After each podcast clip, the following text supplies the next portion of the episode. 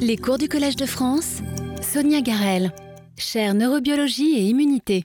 Bienvenue à ce quatrième cours de la chaire euh, neurobiologie et immunité qui, euh, cette année, est centré sur euh, le rôle des interactions neuroimmunitaires dans l'émergence des circuits cérébraux et des pathologies neurodéveloppementales associées. Donc, on a vu pendant euh, les premiers cours vraiment euh, des grands principes de développement des circuits et puis le rôle de, des microglies macrophages cérébraux dans le développement précoce et, en interaction avec l'activité neuronale. Et aujourd'hui, on va un petit peu euh, remettre ces interactions microglies-neurones dans un contexte un peu plus général, d'interaction plus globale avec le reste du système immunitaire et également avec d'autres types de cellules non neuronales, les cellules gliales. Donc, on a vu dans les cours précédents que les microglies, qui sont les macrophages résidents du cerveau, euh, rentrent, colonisent euh, donc le tissu cérébral très tôt au cours du développement. Et en fait, ces cellules participent à euh, plusieurs étapes de développement des circuits, des étapes de construction véritablement des circuits, où euh, les microglies vont participer à la migration, régulation de la migration de certains types neuronaux, la, forme, la promotion, la formation de synapses euh, excitatrices, mais aussi euh, inhibitrices GABAergiques, et puis, on va dire dans un deuxième temps, ou en parallèle, jouer un rôle clé dans le raffinement des circuits, c'est-à-dire l'élagage de certaines synapses surnuméraires qui ont été euh, produite ou établie au cours du développement et que cette phase se fait réellement en interaction avec l'activité neuronale émergente dans ces circuits qui caractérisent différentes phases de câblage de ces circuits. Alors ce qu'on a vu aussi, c'est qu'en fait, ce rôle à différentes étapes du développement euh, cortical par les microglies est vraiment euh, repose sur un dialogue neuroimmunitaire qui fait intervenir, on va dire, tout un ensemble de processus. D'une part, les microglies euh, régulent ces différentes phases par la phagocytose, donc l'élimination de certains composés, comme par exemple des synapses, euh, euh des, terminaisons présynaptiques, présynaptiques excitatrices, mais aussi la production de facteurs sécrétés qui vont agir sur les tissus avoisinants, des cytokines, des enzymes, etc. Et par ailleurs, les microglies dialoguent finalement, interagissent avec le tissu environnant euh, par des voies de signalisation euh, particulières qui sont caractéristiques de ce dialogue neuroimmunitaire. Donc la voie euh, du récepteur OCSF1, TREM2, une voie qui va permettre de reconnaître la phosphatidylsérine qui est caractéristique de cellules en train de mourir ou de fragments qui ont été modifiés. On a vu aussi l'implication de la cascade du complément,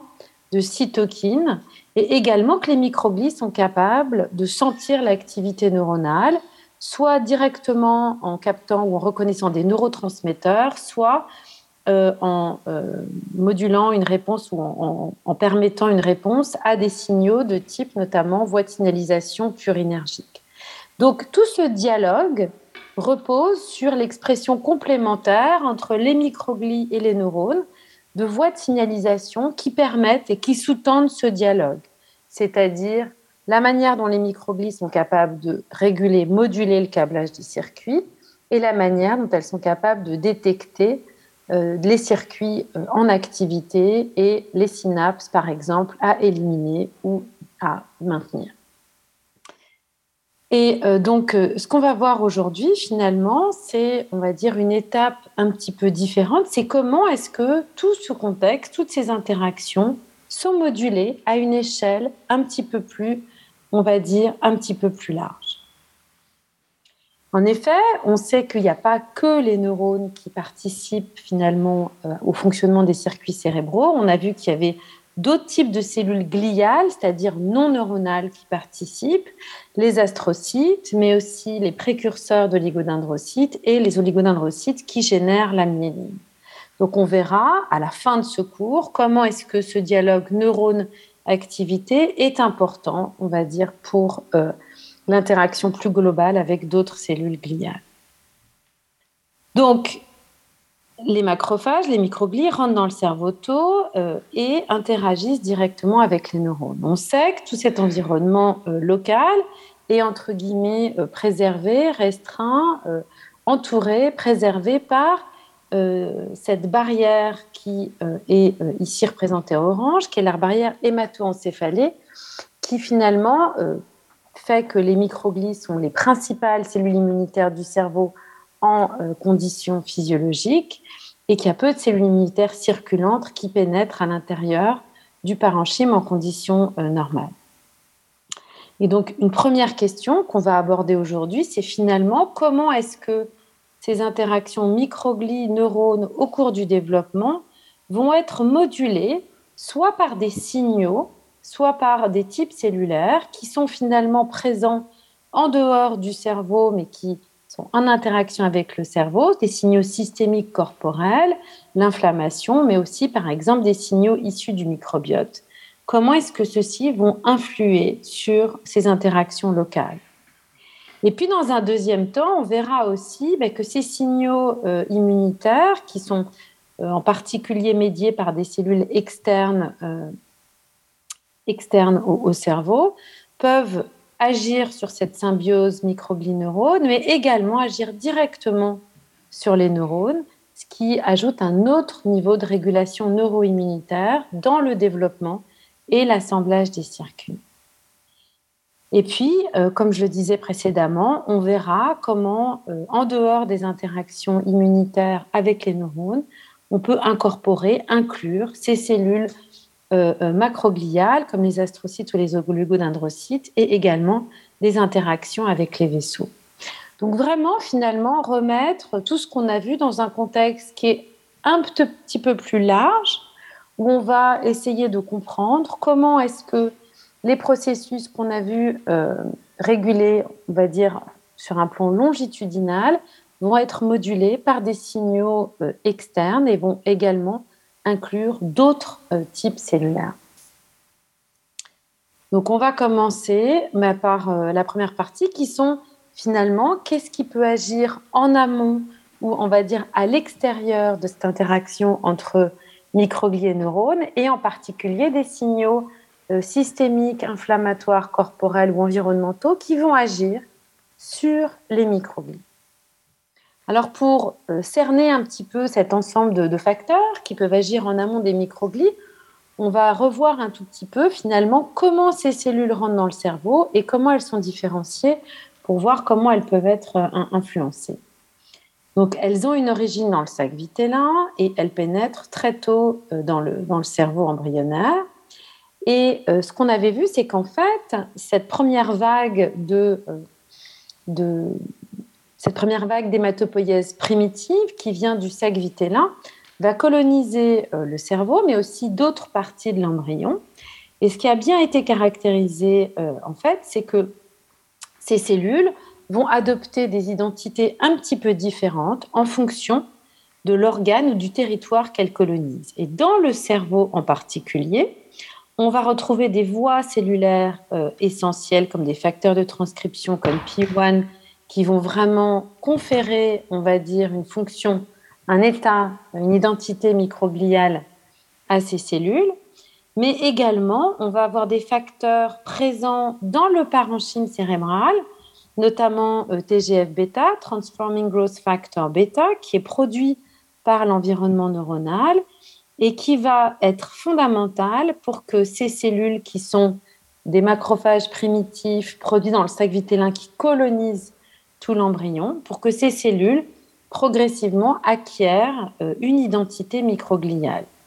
Et un des récepteurs, une des voies euh, en aval de TGF-bêta, c'est l'expression de ce facteur de transcription SMAD qui va être essentiel pour réguler, pour caractériser euh, l'expression particulière de gènes spécifiques des microglies et donc leur conférer leur identité. Donc, cette espèce de symbiose entre les microglies et l'influence du tissu local, elle est très forte.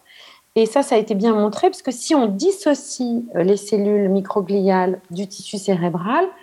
on a très rapidement une modification euh, du profil des gènes que ces cellules expriment qui montre qu'il y a une véritable et constante euh, interaction, signalisation entre le tissu hôte et les cellules euh, microgliales présentes dans le tissu. Et donc, la voie de signalisation TGF-bêta est essentielle pour faire de ces cellules qui colonisent le cerveau des microglies et par exemple d'induire l'expression de facteurs très importants pour la physiologie de ces cellules comme le récepteur P2Y12 qui est un récepteur de la voie purinergique qui va permettre aux microglies de détecter l'ATP et notamment l'activité neuronale associée à l'ATP ou aussi des lésions tissulaires associées à l'ATP également un facteur de transcription qui va caractériser l'état microglial, qui est ce facteur appelé euh, SAL1. Donc une véritable, euh, on va dire, symbiose locale. Et bon, j'ai parlé de TGF-bêta, mais il y a bien sûr d'autres facteurs euh, qui restent encore un petit peu, en fait, à, vraiment bien caractériser. Et cette espèce de, on va dire, d'interaction entre le tissu hôte et les cellules est aussi probablement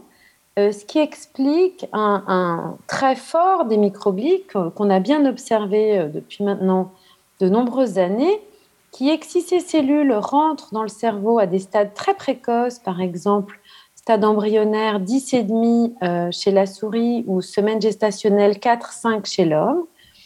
en fait, quand on regarde ici dans ces, ces représentations qui permettent de voir l'ensemble des gènes différentiellement exprimés par les cellules à différents stades du développement, euh, jour embryonnaire 10 et demi, etc., etc., la naissance et les jours postnataux, on voit que les microglies, en fait, expriment des gènes assez différemment entre des stades très précoces du développement embryonnaire, puis des stades plus tardifs du développement embryonnaire, la vie fœtale, la vie postnatale et enfin la vie adulte. Et donc on observe une différenciation ou une maturation ou un état cellulaire qui finalement change beaucoup au cours du développement et sur une très longue période. Donc des expériences d'interaction euh, hétérochronique ont, montré qu'en fait cette maturation, elle est, euh, et cette modulation en fonction du temps, elle reflète sûrement en partie le fait ben, que l'environnement neuronal l'environnement cérébral change au cours de ces phases et que donc les cellules, les, cellules microgliales se différencient ou euh, on va dire s'adaptent à l'environnement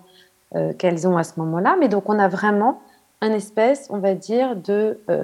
d'étape de différenciation et d'état cellulaire qui va vraiment être très progressif et varier au cours du temps. Et par exemple, le facteur euh, SAL1 dont je vous ai parlé, qui est caractéristique de l'identité euh, des microglies, on va le retrouver euh, exprimé de manière différentielle et progressivement allumé au cours du développement dans les différentes populations neuronales. Et on voit aussi qu'on a des modulations au cours du temps. Donc une identité, des profils moléculaires, des capacités qui sont acquises très progressivement et on va dire euh, étape par étape. Et ce qui est bien établi également, c'est que si on a une étape, si on a ces différentes étapes de différenciation microgliale, on a dès des phases très précoces du développement prénatal et de la vie euh, prénatale, déjà expression de toute une batterie de facteurs et de récepteurs qui ont collectivement été appelés le sensome et qui permettent aux microglies de détecter des signaux environnants et d'adapter soit les gènes qu'elles expriment, soit leur comportement euh, cellulaire. Donc on a véritablement euh, euh, cette symbiose qui est réalisée entre les, les microglies et leur environnement le plus proche. Alors ces données, c'est chez la souris, mais on a aussi maintenant beaucoup de données d'études transcriptomiques chez l'homme qui montrent que de manière tout à fait similaire, le développement microglial est vraiment étape par étape très progressif avec des phases différentes tout au long de la vie euh, embryonnaire et fœtale, et également une expression très précoce de ces facteurs, de ces récepteurs qui sont euh, associés donc au sensome. Et en fait,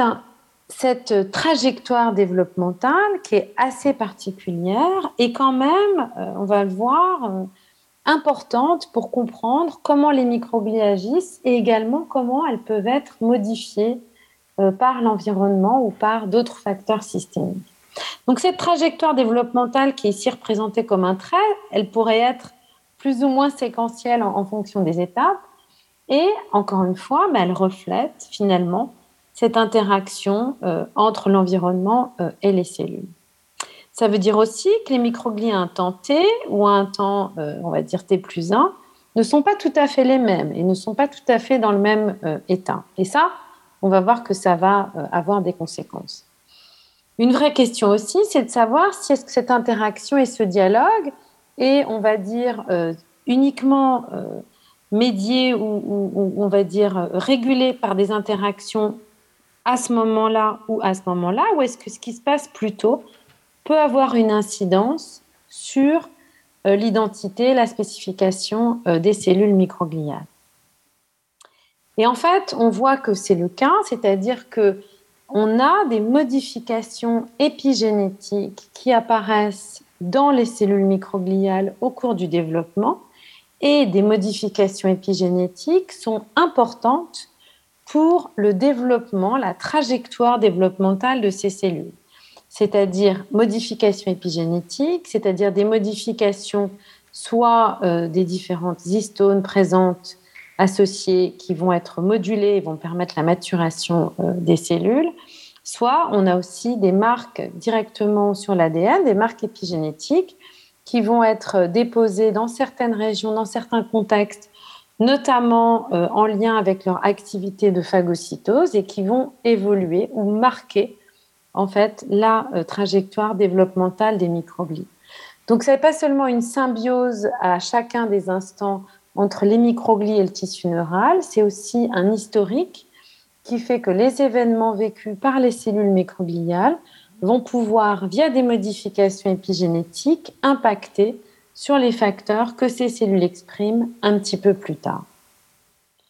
Alors ça, c'est très important parce que finalement, euh, ça a vraiment deux, on va dire, deux conséquences euh, fondamentales sur l'effet que peuvent avoir des,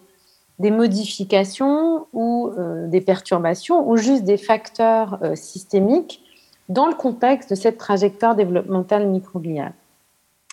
D'abord, ça veut dire que le même signal ou la même perturbation, en fonction de ce qu'on regarde, à deux moments euh, différents, par exemple ce moment-là et ce moment-là, vont pouvoir avoir des effets différents sur ces cellules, puisque à ce moment-là et à ce moment-là, les cellules ne sont pas exactement les mêmes, n'ont pas forcément exactement, n'expriment pas forcément exactement les mêmes récepteurs, ne sont pas exactement dans le même état et peuvent donc avoir une réponse différente. Donc ça, ça veut dire par exemple qu'une perturbation des microglies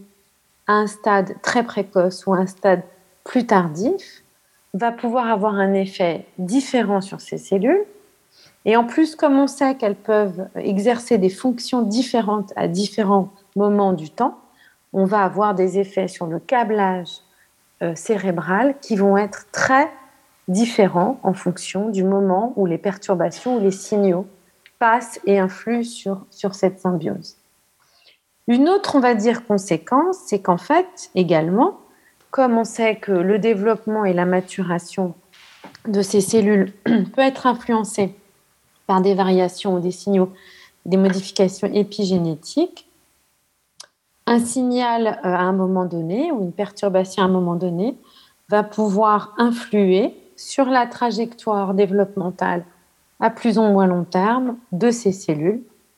et les modifier parfois avec une perturbation embryonnaire ou périnatale qui va euh, influer sur l'état de ces cellules, même par exemple dans, euh, dans la descendance adulte. Donc ça, euh, c'est quelque chose qu'on retrouve et qu'on va retrouver et dont on va parler notamment dans dans les, cours 5 et 6 où on va s'intéresser à des conséquences de certaines perturbations sur l'émergence de la fonctionnalité chez l'adulte dans des contextes pathologiques. Maintenant, on va un petit peu regarder finalement quel type de signaux ou de facteurs ou de perturbations peuvent moduler euh, les microglies, mais aussi bah, moduler l'interaction des microglies avec les, avec les cellules avoisinantes. Et donc, le premier signal auquel on va s'intéresser, bah, c'est l'inflammation, qui est un signal euh, euh, systémique euh, dans ce contexte-là et qu'on va considérer comme étant un signal en partie physiologique et en partie pathologique. Alors, qu'est-ce que c'est que l'inflammation? C'est une réponse immunitaire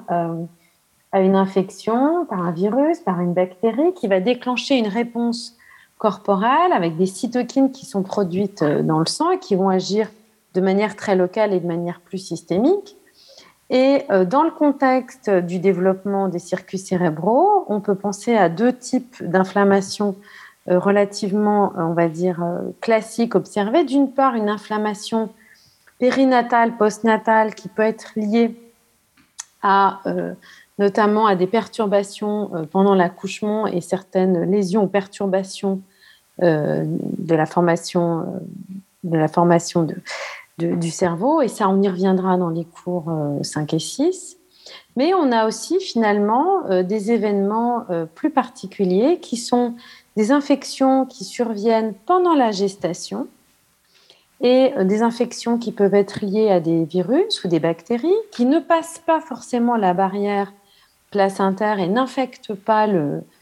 fœtus, mais vont déclencher chez la mère une réaction immunitaire et des cytokines circulantes et déclencher ce qui a été appelé dans la littérature maternal immune activation, une activation immunitaire maternelle avec la présence de nombreuses cytokines circulantes. Et ces modèles ont globalement été euh, très bien caractérisés. C'est-à-dire que euh, la présence locale ou systémique de différents types de cytokines a vraiment été montrée comme ayant un effet euh, fort sur des populations microgliales dans différents contextes, en agissant via des, signaux immunitaires très particuliers, comme par exemple l'interleukine 6, mais d'autres euh, facteurs, d'autres cytokines et d'autres interleukines. Donc on reviendra euh, sur ces modèles un petit peu plus en détail, puisque ce sont des modèles qui ont été proposés comme étant reliés avec des pathologies neurodéveloppementales, notamment euh, des pathologies euh, du trouble associées au trouble du spectre autistique. Donc on reviendra en détail sur, sur, ces modèles, mais réellement, l'inflammation présente à différents stades du développement va moduler l'activité des microglies et les moduler, on va dire, de manière euh, au moment où cette réaction se produit, mais vont également avoir un effet à long terme sur la trajectoire euh, microgliale. Et là, il y a un, nombre extrêmement important, euh, extrêmement large d'études qui, qui se sont intéressées aux effets de l'inflammation à différents stades développementaux sur les trajectoires microgliales observables in vivo. Donc j'en ai, j'en ai représenté qu'une seule, mais on voit que finalement, euh, ce sont des, réactions un petit peu euh, complexes. On regarde par exemple tous les différents gènes et on voit qu'on a des modifications de la réponse inflammatoire, la capacité de migration, phagocytose, les interactions avec certains euh, voies de signalisation, la plasticité à long terme, etc. Et ça, ces modifications microgliales, elles sont observées chez l'adulte après une modification ou une réaction immunitaire euh, pendant la gestation à un moment donné de la gestation. Et on va voir que les réactions et les modifications sont différentes en fonction du moment en fait où ces inflammations ont été réalisées. Donc des effets aigus au moment de la perturbation, mais également des effets qui vont pouvoir euh, induire des modifications de la trajectoire développementale des microglies et euh, des modifications qu'on retrouve même parfois euh, chez l'adulte, comme on peut le voir ici. Alors cette notion que finalement on peut avoir des effets à très long terme, c'est des choses qui ont été bien regardées euh, en, comme je l'ai montré quand on regarde l'ensemble des gènes qui sont exprimés par ces, par ces cellules en transcriptomique, on regarde la palette de gènes que ces cellules expriment, mais on peut aussi regarder les marques épigénétiques, finalement, que ces cellules euh, contiennent, ou regarder, euh, par exemple, leur motilité, leur capacité à se déplacer, à interagir avec les synapses, etc. Et on retrouve aussi, finalement, des modifications qui peuvent être maintenues sur une plus ou moins longue période de temps euh, dans les cellules microgliales en réponse à des inflammations à des temps particuliers. Donc l'inflammation modifie les microglies à des moments différents, va avoir des effets différents en fonction du moment où elles sont réalisées, mais modifie les propriétés microgliales au moment où l'inflammation a lieu, mais peut également avoir des effets, des effets à long terme. Alors un autre facteur auquel euh, on ne pense pas forcément, mais qui est finalement quelque chose qui est euh, tout à fait intéressant dans le contexte des pathologies euh, cérébrales, neurodéveloppementales, mais, aussi d'autres types de pathologies, c'est en fait l'identité sexuelle. Donc, ce qui a été bien observé, on va peut-être commencer par ce, schéma-là, qui, est, qui, est, un petit peu compliqué, c'est celui sur la droite, mais ce qui a été bien observé finalement, euh, chez l'animal en tout cas, c'est que dans des cerveaux euh, mâles ou des cerveaux euh, de, femelles, les microglies présentent des modifications légères de leurs caractéristiques ou de leur signature transcriptionnelle, c'est-à-dire de l'ensemble des gènes qu'elles expriment, et on peut retrouver un phénotype un petit peu plus inflammatoire euh, dans les microglies euh, isolés euh, des cerveaux mâles et un, phénotype un petit peu moins inflammatoire et qui exprime des facteurs un petit peu protecteurs, on va dire réparateurs, chez, chez les femelles. Alors ces propriétés, ce qui est intéressant, c'est que ces propriétés ont été, sont conservées, sont encore observées, on va dire, quand ces microglies sont, sont prélevés de cerveaux issus de mâles ou de femelles et maintenus en culture ce qui suggère que euh, même s'il y a un effet des hormones euh, stéroïdes sexuelles, notamment des œstrogènes, sur ce dimorphisme sexuel particulier, euh, on a probablement une espèce d'imprinting de ces propriétés, de ces propriétés un tout petit peu différentes dans, les microglies qui viennent d'animaux ayant des identités sexuelles différentes. Et on retrouve en fait un petit peu cette caractéristique dans des expériences de transplantation microgliale, où finalement on est capable de transplanter des microglies euh, soit dans des animaux du même sexe, soit dans des animaux euh, euh, qui n'ont pas la même identité sexuelle, et d'observer dans des réponses de, lésions en réponse à des, accidents cérébrovasculaires induits ou des thromboses, de regarder les propriétés de, réparation de ces microglies, où on retrouve des propriétés de réparation un petit peu différente euh, entre les microglies qui ont initialement été isolés chez les mâles ou initialement isolés euh, chez les femelles. Donc, un dimorphisme sexuel euh, léger dans ces propriétés microgliales et qui est probablement issu d'une programmation ou d'un effet en tout cas de programmation développementale au long cours, puisque quand on, on réalise des expériences de transplantation ou qu'on les regarde ex vivo, euh, on n'a pas de réversion de ce dimorphisme sexuel, ou en tout cas euh, pas entièrement. Alors ce dimorphisme sexuel euh, qu'on observe comme ça dans, dans, les microglies n'est pas quelque chose de, de, si extraordinaire que ça dans le contexte du système immunitaire de manière beaucoup plus large, parce qu'il y a énormément de, de, types cellulaires immunitaires qui présentent des dimorphismes sexuels et qui suggèrent que donc, euh, dans l'identité sexuelle influence et module euh, les différentes propriétés euh, immunitaires,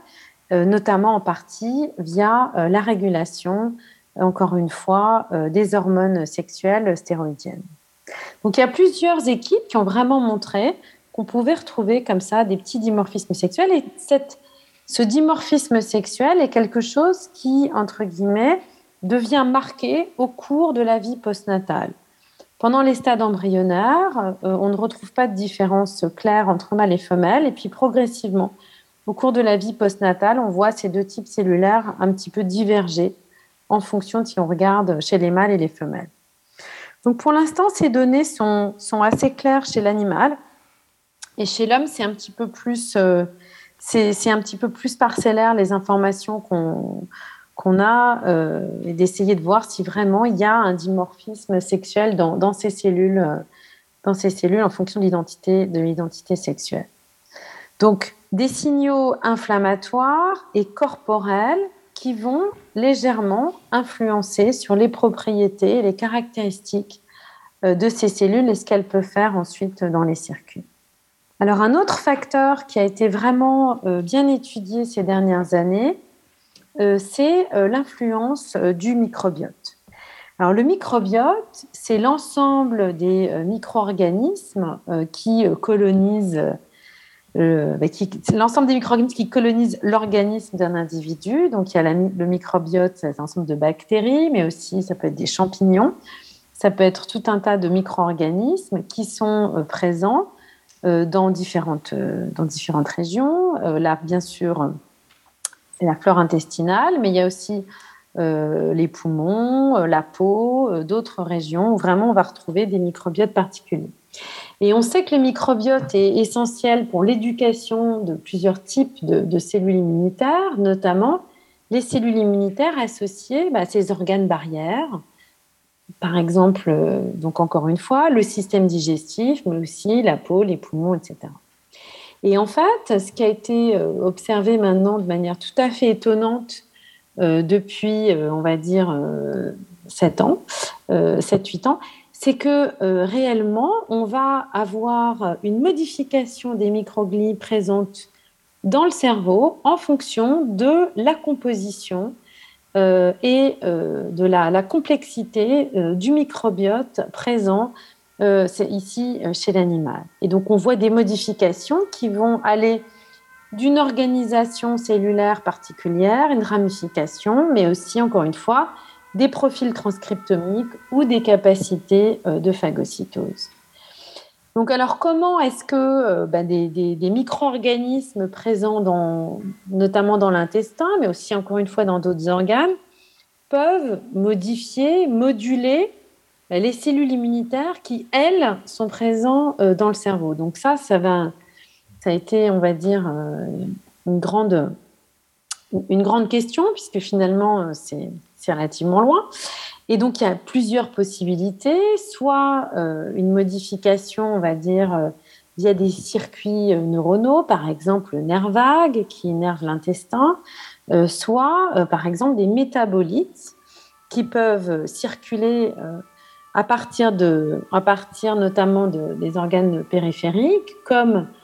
le système, le système digestif et rejoindre la circulation sanguine et agir de manière distale, directement ou indirectement, euh, sur les microglies présentes dans le cerveau. Et en fait, les deux ne sont pas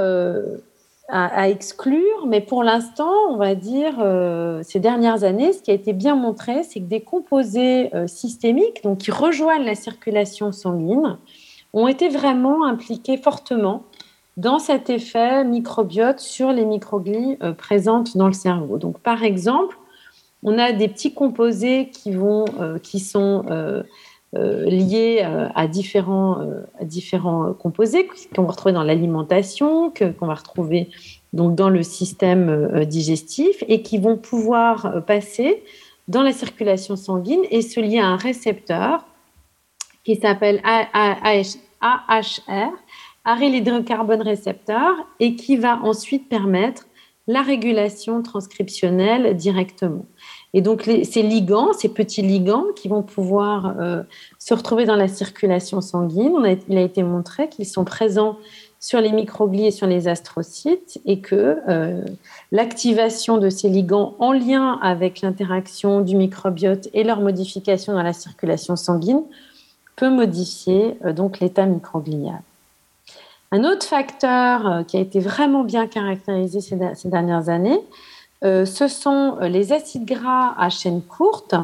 qui sont le résultat d'une interaction entre les fibres et les différentes colonies microbiotiques et qui vont permettre de produire différents composés qui vont agir sur les cellules intestinales, qui vont ensuite agir via différents relais jusque euh, aux cellules microgliales présentes dans le cerveau. Et par exemple, ce qui a été bien montré euh, l'année dernière, c'est que donc euh, l'acétate, qui est un de ces acides gras à chaîne courte et qui est donc dérivé de l'interaction entre le microbiote intestinal et la présence et, les intestins qui va conduire à la production de ces métabolites microbiens. Donc l'acétate est capable d'agir sur les cellules du système nerveux euh, en interaction et d'agir notamment ensuite, directement ou indirectement, sur la, maturation microgliale et euh, directement sur sa capacité métabolique, mais également euh, sur la modification épigénétique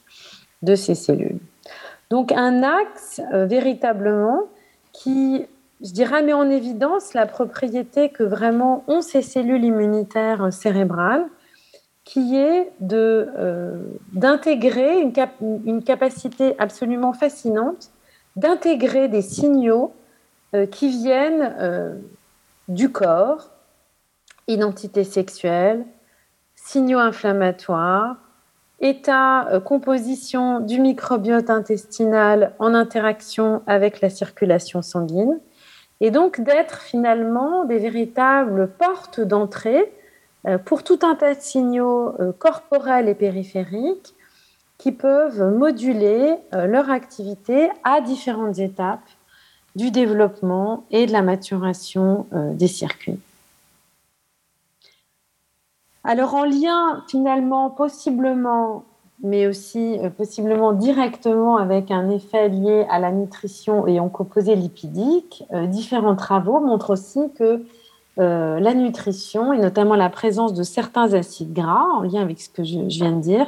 peuvent directement et assez rapidement pendant le développement moduler la capacité des microglies à phagocyter des éléments synaptiques dans le cerveau en développement. Et ça, c'est des travaux notamment du laboratoire de, Sophie Laillé euh, à Bordeaux. Donc on retrouve des influences extérieures qui vont être capables de moduler les microglies et de moduler euh, leur activité. Et puis enfin, chacun de ces facteurs peut agir de manière euh, croisée. Un bon exemple, finalement, c'est l'effet euh, du microbiote intestinal en fonction du temps dans le développement entre les phases prénatales et les phases postnatales. Ce, que, ce qui a été observé, c'est qu'en fait, dans des, micro, des, souris axéniques, donc qui n'ont pas de microbiote intestinal, on va retrouver des modifications microgliales dès les stades prénataux, ce qui montre que de manière systémique, des signaux associés au microbiote intestinal chez la mère peuvent passer, influencer les microglies euh, dans le fœtus. Et on va avoir des modulations différentes entre mâles et femelles. Et puis, euh, chez l'adulte, quand euh, on a euh, des modifications, des perturbations, là aussi du microbiote intestinal, soit dans des modèles axéniques, donc qui n'ont pas de micro-organismes présents, soit suite à des traitements antibiotiques très forts et prolongés qui permettent d'éliminer une grande partie des micro-organismes, on va avoir des modifications qui sont cette fois-ci différentes, qui vont préférentiellement atteindre les femelles et euh, moduler également les microglies euh, dans le cerveau. Donc on se retrouve finalement avec des modulations qui peuvent avoir des effets différents à différents stades du développement, des modulations prénatales ou chez l'adulte, qui vont être de nature différente, impacter les microglies différemment, et également qui peuvent agir en combinaison. Ici, avec l'identité sexuelle, on va avoir un effet prédominant chez les microglies dans les individus mâles en prénatal et un effet prédominant euh, des microglies chez les femelles, en effet, euh, en, conditions euh, postnatales. Alors pourquoi est-ce que c'est important finalement de, comprendre ou d'étudier ces facteurs de risque ou de, ou de modulation? Parce que finalement, ce sont des paramètres que l'on peut manipuler ou modifier de manière, on va dire, expérimentales et qui peuvent jouer, moduler euh, ce qui va se passer ensuite au niveau du cerveau, une structure qui est quand même très difficile à atteindre si on veut euh, manipuler différents éléments. Et euh, ce qui est clair, c'est que de, de, pouvoir aller observer des modifications, de pouvoir comprendre comment est-ce que ces signaux externes modulent l'activité microgliale et aussi leur fonction dans le développement des circuits, peut être importante finalement pour comprendre aussi l'évolution, certains facteurs de risque qui vont avoir, qui vont être plus ou moins euh, importants, notamment dans le cadre de l'émergence de, certaines pathologies. Donc, dès une, on va dire une symbiose entre microglies et euh, neurones en développement, qui est clairement influencée par des signaux qui vont pouvoir moduler, changer euh, l'identité, l'activité, les caractéristiques, les propriétés des microglies, les moduler différemment à différentes euh, phases du développement ou de la vie, et, également qui vont pouvoir avoir des effets aigus, mais également des effets sur la trajectoire développementale de ces cellules et donc des réponses parfois à plus ou moins, à plus ou moins long terme. Alors, ce que je vous ai dit aussi euh, précédemment, c'est que finalement, les microglies, elles existent dans des états un petit peu différents, à différents stades du développement, et qu'on essayait de comprendre ce que chacun de ces états pouvait euh, faire dans la construction des circuits. Et donc finalement, là, on se retrouve avec une, couche un petit peu supplémentaire qui est, ben, parmi toute cette diversité développementale, et parmi tous ces états qu'on va retrouver à différentes phases de la vie, essayer de relier ces différents états avec des fonctions dans la construction des circuits et d'essayer de comprendre comment ces différents états peuvent être modulés par des paramètres externes comme l'identité sexuelle, le taux d'inflammation, le niveau d'inflammation, la présence de microbiote ou non, euh, la composition entre différentes espèces, etc., etc. Donc, tous ces éléments, finalement, euh, euh, nous montrent une régulation euh, relativement croisée et, on va dire, où l'environnement joue un rôle très important. Alors, tout ce que je vous ai dit sur les influences de l'identité sexuelle et notamment du microbiote intestinal sont des choses qui sont extrêmement claires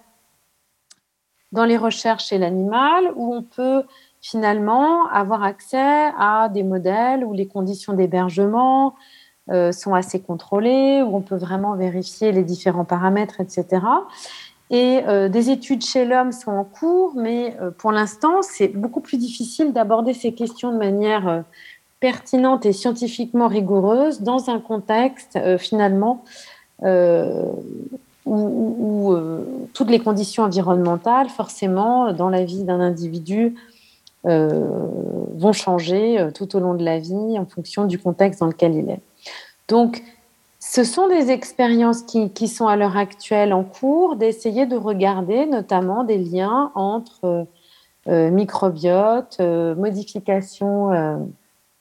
modification cérébrale ou impact, importance de l'identité sexuelle dans, comme un paramètre clé d'interaction neuroimmunitaire. Alors j'ai parlé bah, de modifications très générales, très globales, qui pouvaient affecter euh, les microglies. Euh, maintenant, il y a énormément de, cellules et de signaux immunitaires qui sont présents en dehors du cerveau et qui peuvent également euh, modifier soit directement les microglies, mais aussi agir de manière plus large sur les neurones ou sur les circuits cérébraux. Et donc, on va essayer de regarder un petit peu maintenant comment est-ce que ces signaux systémiques ou liés à des cellules immunitaires qui sont présentes euh, autour du cerveau ou dans la périphérie peuvent agir sur ce dialogue entre euh, microglies et neurones. Donc, on va s'intéresser un petit peu aux autres signaux et aux cellules immunitaires qui sont associées. Alors, on parle, euh, la première chose vraiment à préciser, c'est que tout ce que je vous ai dit jusqu'à présent en disant que c'était les microglies qui, faisaient ça,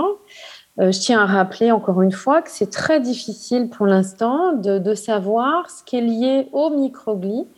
ou à d'autres macrophages cérébraux qui sont collectivement appelés Border Associated Macrophages ou BAM, ou euh, Brain Associated Macrophages, enfin tout ça c'est la même nomenclature, euh, euh, qui sont des macrophages qui sont présents par exemple dans les méninges ou dans des organes d'interaction qui sont aux frontières du cerveau comme le corps et le plexus,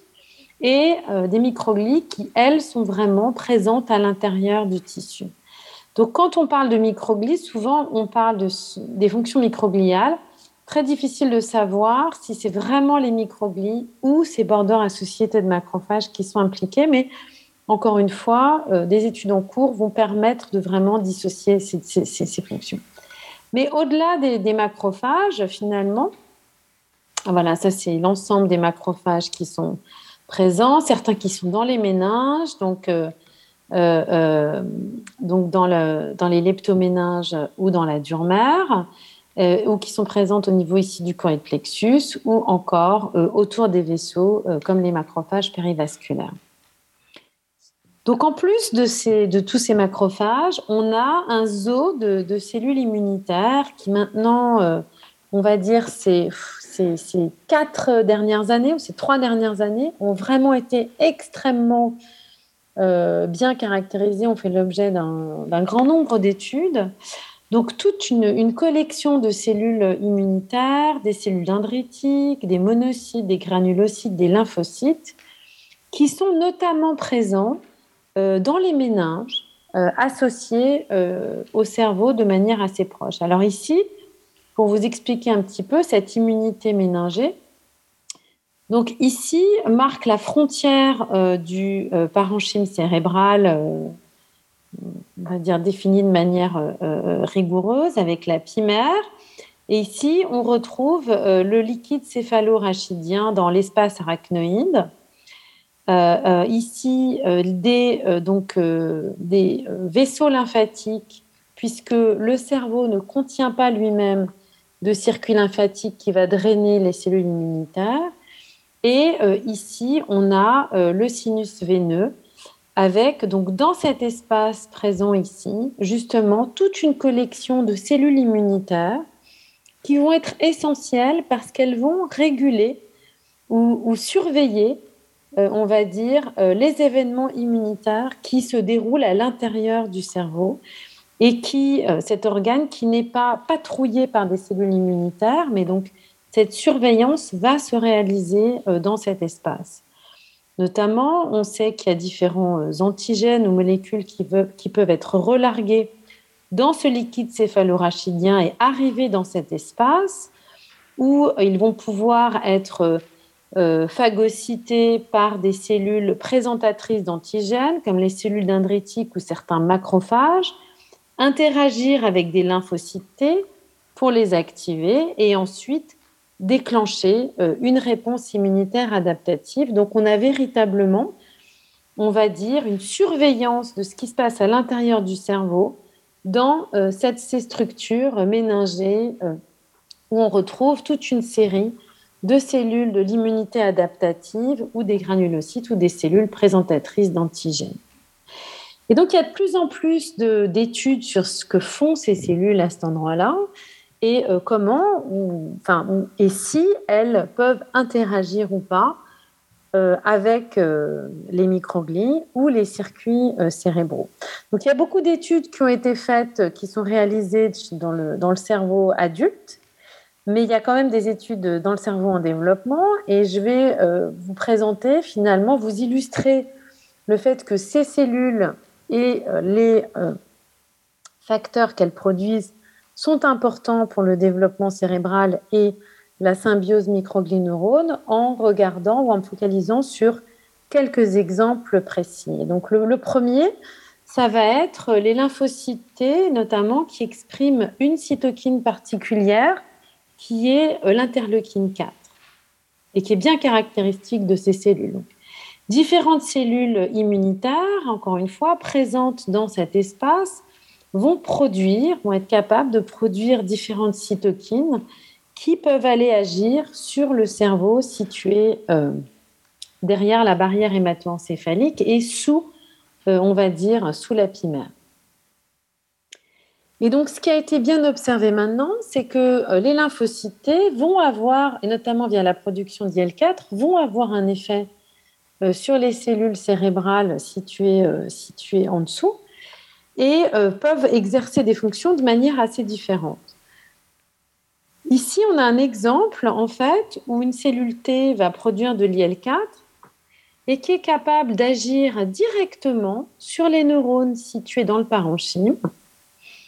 en agissant directement sur le récepteur qui est exprimé par des neurones. Et dans ce contexte-là, ce sont des neurones GABAergiques. Donc on a directement une voie de signalisation entre une, des cellules qui sont situées a priori en dehors du cerveau ou dans les méninges, qui produisent des cytokines et qui vont agir directement via l'expression d'un récepteur à ces cytokines dans des neurones particuliers, avec une modification notamment euh, de l'acquisition de, certains, euh, de certains comportements, comme une réponse euh, à la peur contextuelle ou une plasticité synaptique. Donc cette fois-ci, indépendamment de l'implication microgliale, on a un dialogue entre des cellules immunitaires qui ne sont a priori pas ou très peu présentes dans le cerveau, plutôt situées aux frontières du cerveau, avec les neurones qui sont présentes cette fois-ci dans le parenchyme cérébral. Et on peut même identifier la nature des neurones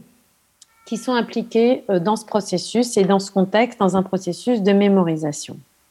En parallèle, ce qui a été montré par le laboratoire d'Adrian Liston, c'est que euh, ces cellules, ces cellules T qui peuvent produire de l'IL4, enfin les CD4, peuvent aussi être importantes ou moduler la euh, différenciation de ces, des, des, cellules microgliales et notamment cette maturation développementale dont je vous ai parlé. Donc dans ce contexte-là, l'hypothèse est qu'il y aurait quelques petites cellules euh, CD4, enfin, des cellules lymphocytes qui seraient présentes dans le parenchyme cérébral et qui pourraient agir directement euh, sur les microglies. Donc ça, c'est encore des études, on va dire, qui restent à, à, être euh, pas confortées dans l'idée que les, les, lymphocytes ont un effet sur la maturation ou sur la modulation microgliale, mais plutôt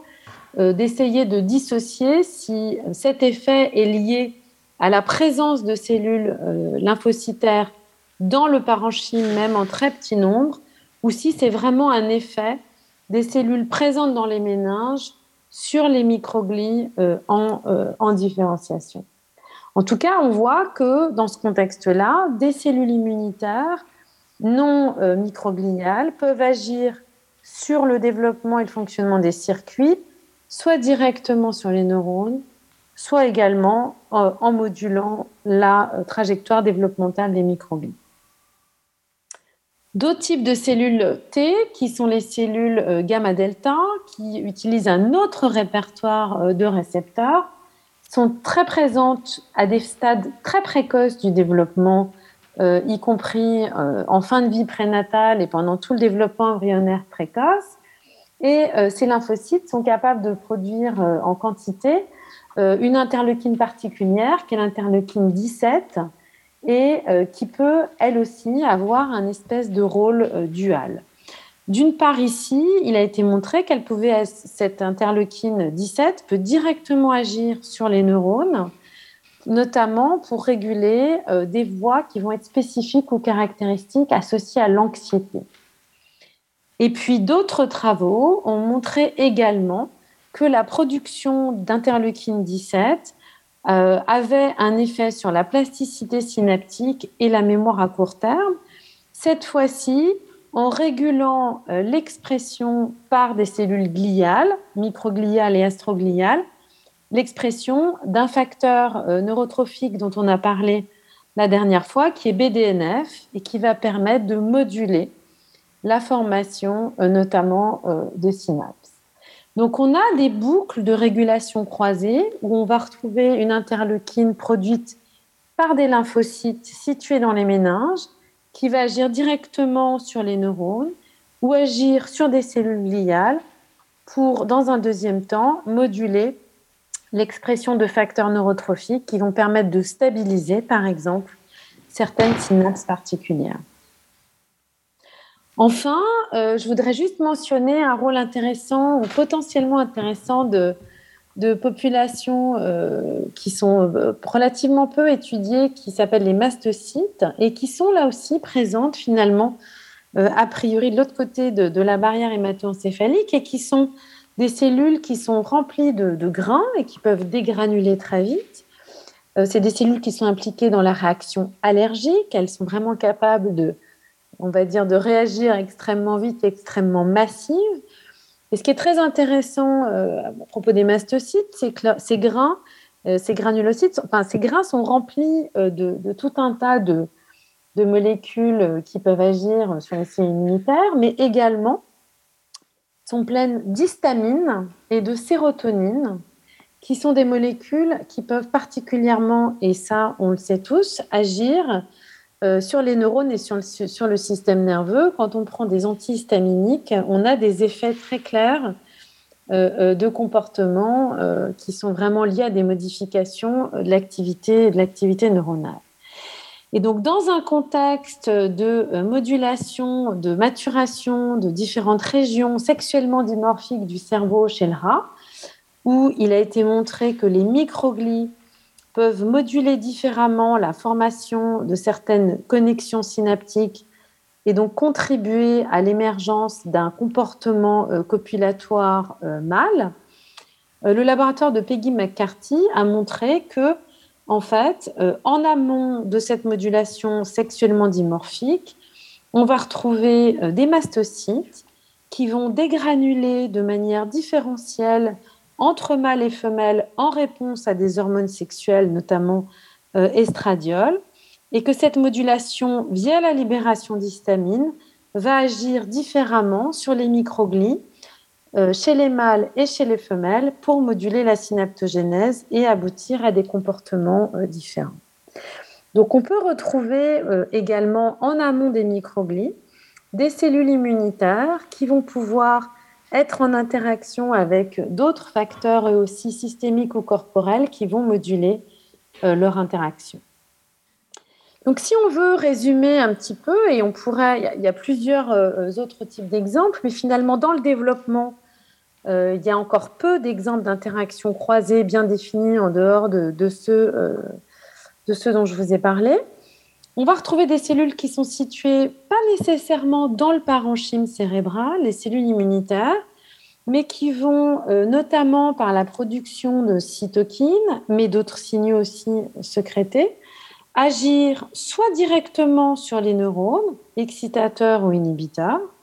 soit sur les microglies qui euh, elles-mêmes peuvent agir sur la maturation neuronale, notamment y a la production de différents facteurs, BDNF ou les prostaglandines, soit tout simplement en modulant leur activité et en influant sur le câblage euh, euh, des circuits. On a aussi, euh, en fait, finalement, le même type de boucle avec des cellules qui ne sont pas forcément présentes près des méninges, qui peuvent être présentes cette fois-ci au niveau de la périphérie, mais également produire des cytokines, des signaux qui vont pouvoir influencer influer sur, cette organisation ou euh, des cellules périvasculaires. Donc finalement, euh, les boucles d'interaction neuroimmunitaire qu'on va retrouver entre microglies et neurones à un niveau très local vont pouvoir être influencées à une échelle beaucoup plus large par des interactions ou des productions de cytokines de cellules situées à la périphérie qui vont euh, rejoindre le cerveau ou euh, différentes régions cérébrales euh, par la circulation et agir à distance euh, dans un contexte de développement particulier et d'assemblage des circuits. Alors, les cytokines peuvent vraiment agir également directement sur la plasticité et sur le câblage des circuits. Je vous ai parlé précédemment de l'interleukine 6, qui est un, médiateur très fort de l'inflammation, notamment dans des phases prénatales et du développement. Et si on sait que l'interleukine 6 agit sur les microglies, euh, il y a également un très beau papier récent qui montre que des modulations du taux d'interleukine 6 pendant la gestation peuvent vraiment agir directement sur la capacité des synapses à se former et notamment sur l'activité spontanée associé aux synapses euh, glutamatergiques. Également, et ça j'en ai déjà parlé, le TNF-alpha, qui est aussi un facteur euh, lié à l'inflammation, est capable d'agir euh, sur l'insertion de différents récepteurs dans les synapses GABAergiques ou excitatrices, et donc ainsi de moduler la transmission synaptique. Donc on a vraiment tout un, on va dire, une interaction croisée entre des signaux, des circuits récurrents, entre des cellules immunitaires, les cellules immunitaires cérébrales, les microglies, et les neurones qui vont impliquer plusieurs euh, boucles de, régulation. Donc, des interactions neuro-immunitaires, on va dire, à différents, à étages. Et, maintenant, un petit peu, la, question, ça va être de, de voir ou d'aborder euh, quelle peut être l'influence ou, comment peuvent s'intégrer dans ces boucles de régulation les autres cellules du cerveau qui sont euh, notamment les cellules gliales et euh, les vaisseaux sanguins. Donc, euh, on a ici, on va dire, toute cette structuration des interactions neuroimmunitaires, d'un dialogue en amont ou autour ou parallèle à l'interaction neurone-microglie. Et maintenant, la question va être finalement comment est-ce que cette modulation va permettre de, s'intégrer dans un contexte plus euh, systémique de la construction des circuits où on a euh, les macroglies et les vaisseaux sanguins euh, aussi également qui sont présents dans le, dans le cerveau en développement. Alors une grosse différence entre les microglies et les macroglies, c'est que ben, les macroglies, en général, c'est pas vrai pour toutes, certains précurseurs d'oligodendrocytes sont générés assez tôt, mais les macroglies, notamment les astrocytes ou les oligodendrocytes, apparaissent plus tard au cours du développement. Et une bonne raison à ça est ce que l'on appelle euh, le, switch neuroglial. C'est-à-dire que euh, les astrocytes, les oligodendrocytes, etc., sont générés par les mêmes progéniteurs que l'ensemble des neurones. Euh, dans le cerveau, mais euh, en majorité, les progéniteurs commencent à produire des neurones, et puis une fois qu'ils ont produit, entre guillemets, euh, les neurones qu'ils devaient produire, ils se mettent à produire des cellules gliales. Et donc en fait, pour cette raison-là, la majorité des cellules gliales qui ne sont pas des microglies sont produites plutôt dans la deuxième phase ou tard dans l'embryogenèse.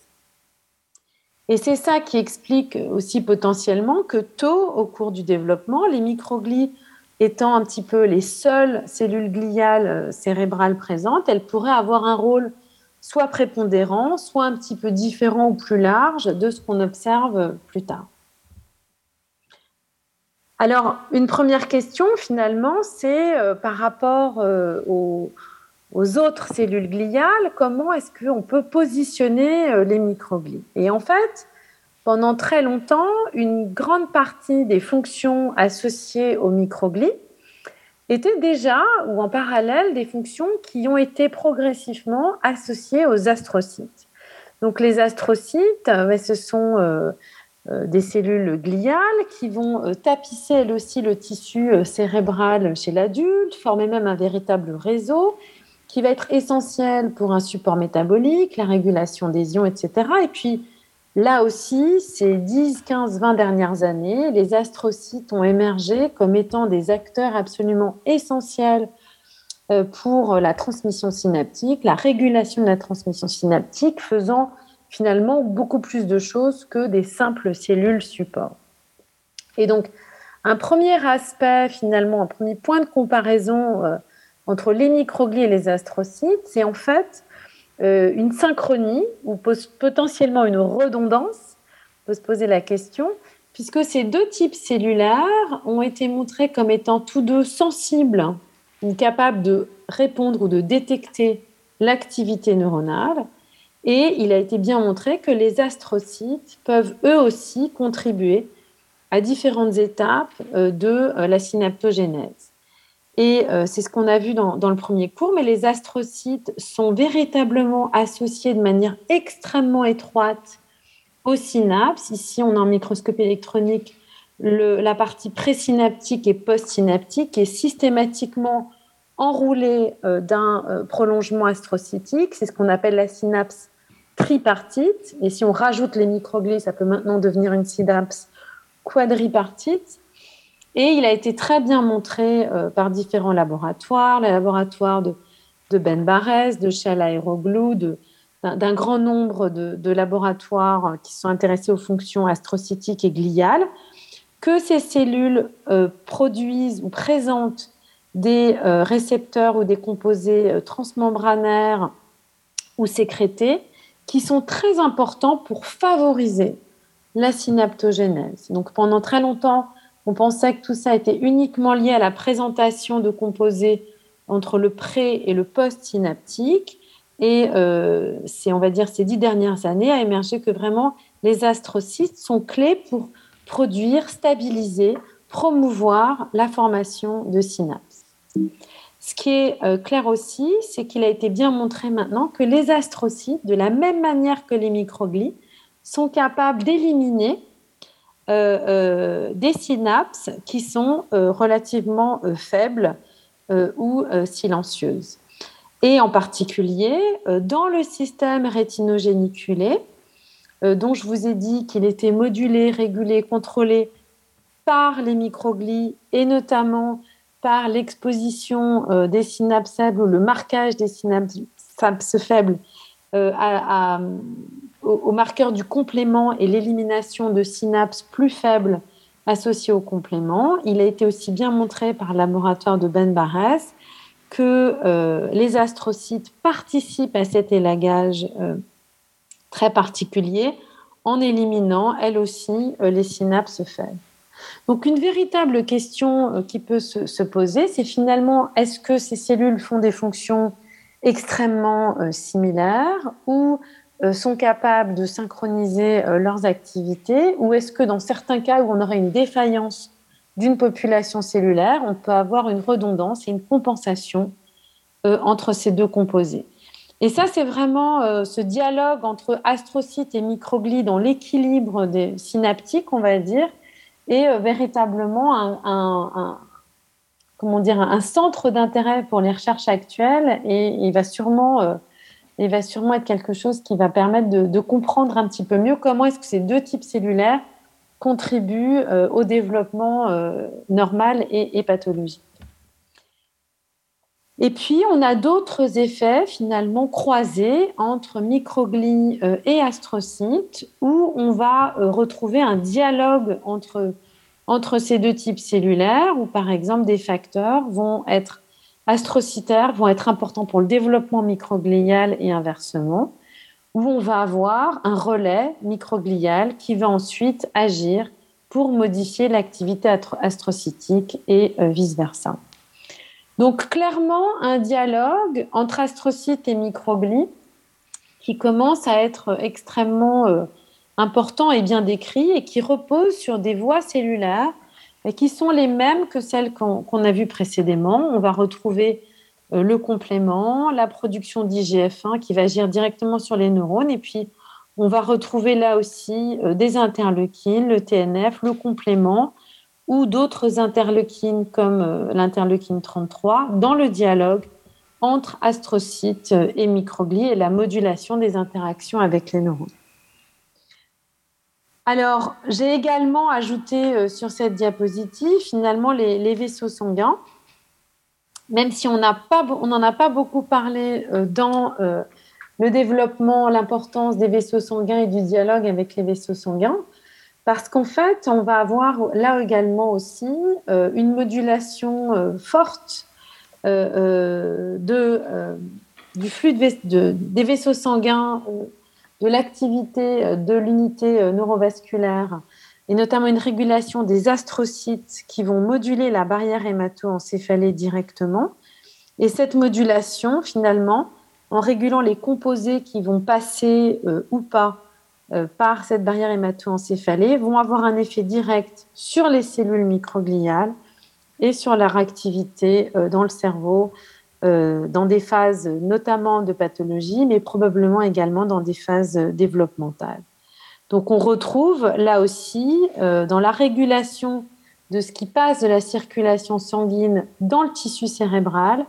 on va dire une modulation forte de la voie d'entrée de tous les signaux systémiques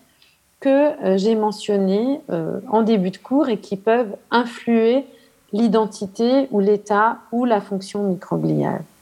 Donc un dialogue extrêmement important entre ces cellules euh, gliales et euh, les vaisseaux sanguins qui commence à émerger,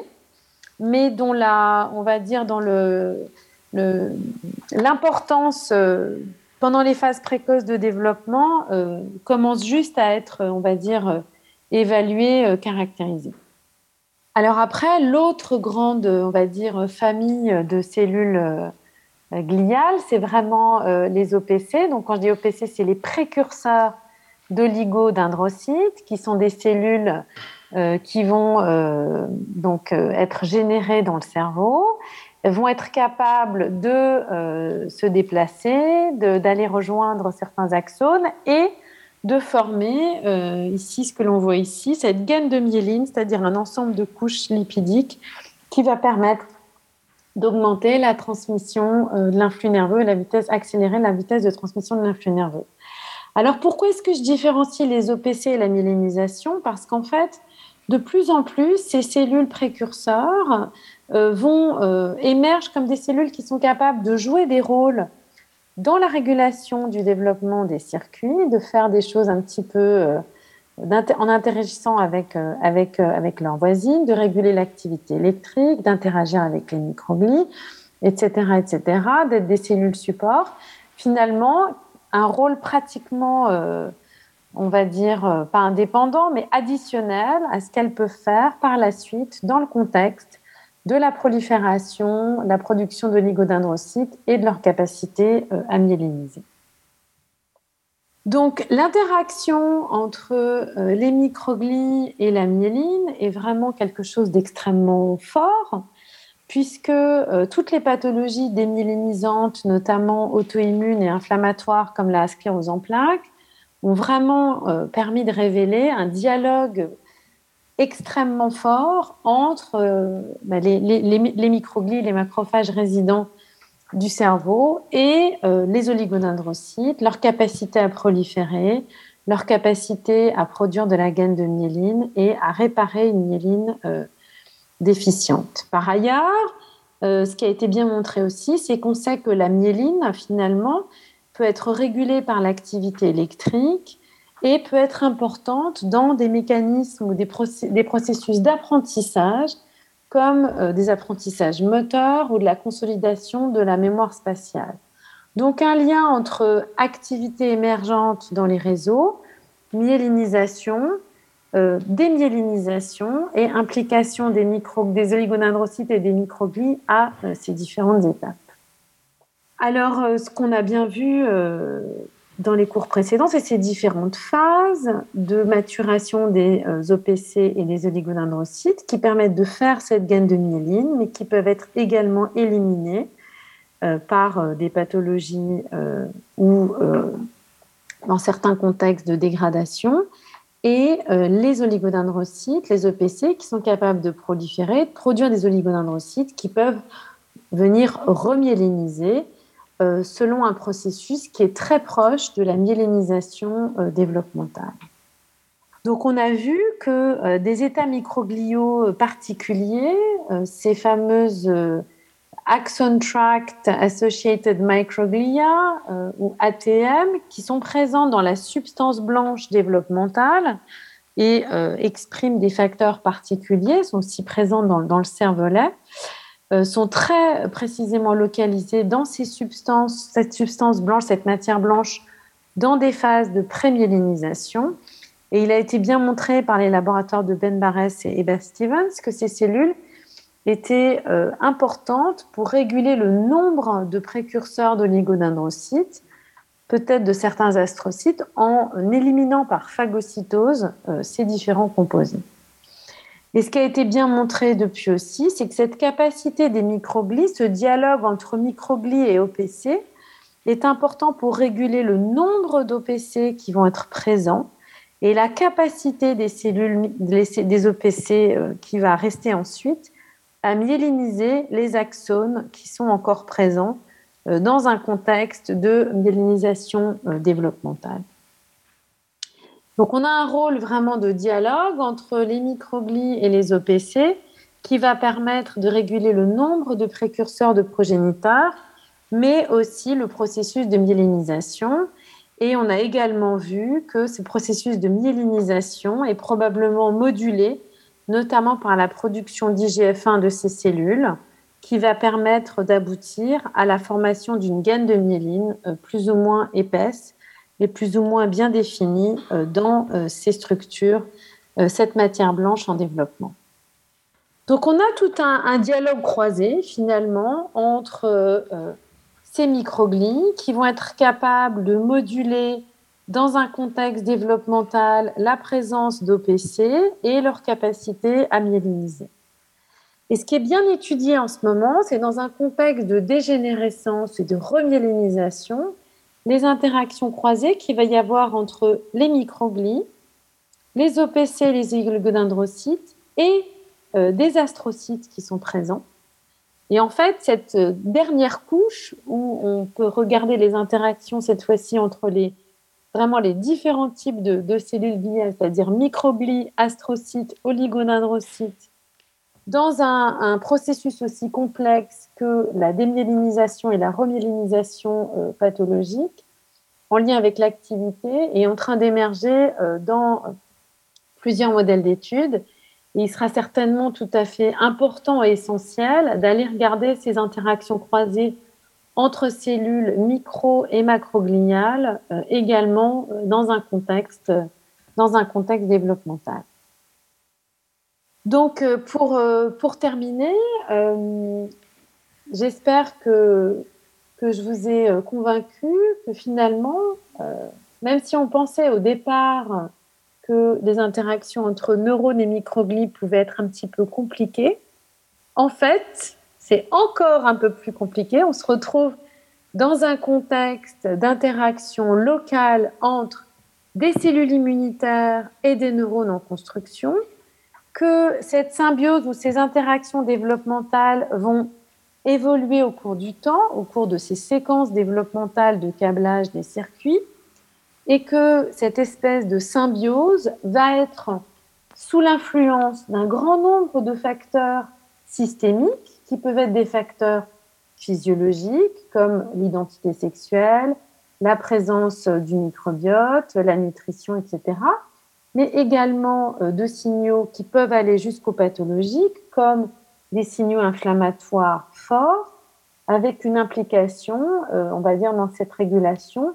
d'autres cellules du système immunitaire, celles qui sont présentes dans les méninges, mais qui peuvent aussi être présentes à la périphérie. Et enfin, qu'il est euh, assez important, et on commence juste, mais quand même assez important, de comprendre non seulement ces interactions neuro-immunitaires entre à l'échelle locale, mais aussi sous l'influence de signaux euh, systémiques, et d'inclure dans ces interactions des cellules macrogliales comme les astrocytes et oligodendrocytes qui vont avoir des fonctions euh, importantes dans la modulation de l'activité euh, cérébrale, soit en modulant la transmission synaptique, soit en régulant la barrière hémato-encéphalée et la myélinisation pour ce qui concerne les oligodendrocytes. Donc un schéma qui commence à émerger de manière assez précise, mais qui va être absolument euh, essentiel d'avoir à l'esprit pour les questions qu'on va aborder dans les cours 5 et 6, et qui sont finalement comment est-ce que des dérégulations de, de la mise en place de ces interactions croisées va pouvoir contribuer à l'émergence de différentes pathologies euh, au cours du développement, pathologies neurodéveloppementales. Et on s'intéressera euh, finalement à, différentes pathologies, mais de manière un petit peu euh, croisée, des pathologies troubles du développement, troubles du spectre autistique, également des troubles de type schizophrénique, avec en perspective la question d'étudier, de, soulever la question de l'importance ou la contribution potentielle de perturbations neuro-immunitaires dans l'émergence euh, de ces pathologies à différents stades du développement. Voilà, c'est fini pour aujourd'hui. Je suis vraiment désolée d'être euh, devant mon écran et de ne pas pouvoir être euh, dans la salle, de discuter, de répondre aux questions. je ne sais même pas s'il y a possibilité de faire des questions, sinon peut-être les faire la prochaine fois ou par email. Pour les étudiants, euh, je, signe toutes les feuilles la semaine prochaine. Ou s'il y en a qui sont pas là la semaine prochaine, ils peuvent les, envoyer également par mail, il n'y a aucun problème. Et puis, ben, je vous souhaite une, bonne soirée et je, ben, je regrette que ce cours ait dû être en visio, mais il n'y avait pas d'autres solutions. Voilà, merci beaucoup. Retrouvez tous les contenus du Collège de France sur www.colège-2-france.fr.